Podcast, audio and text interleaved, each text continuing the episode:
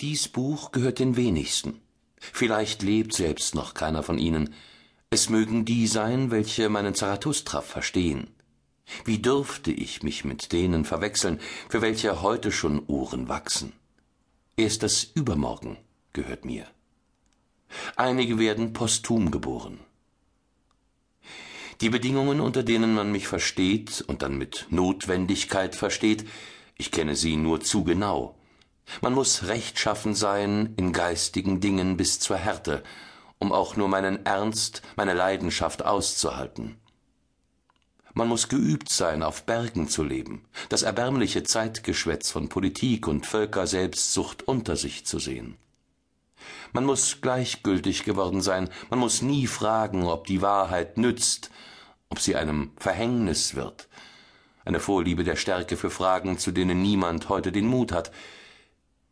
Der Mut zum Verbotenen, die Vorherbestimmung zum Labyrinth.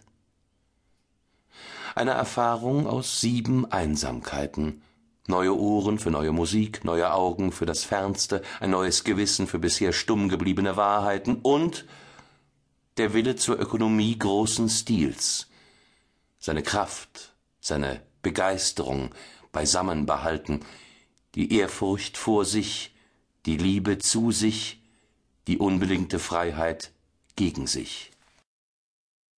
Wohlan!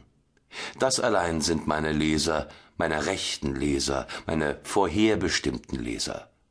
Was liegt am Rest? Der Rest ist bloß die Menschheit.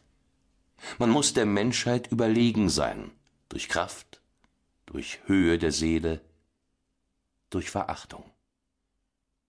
Friedrich Nietzsche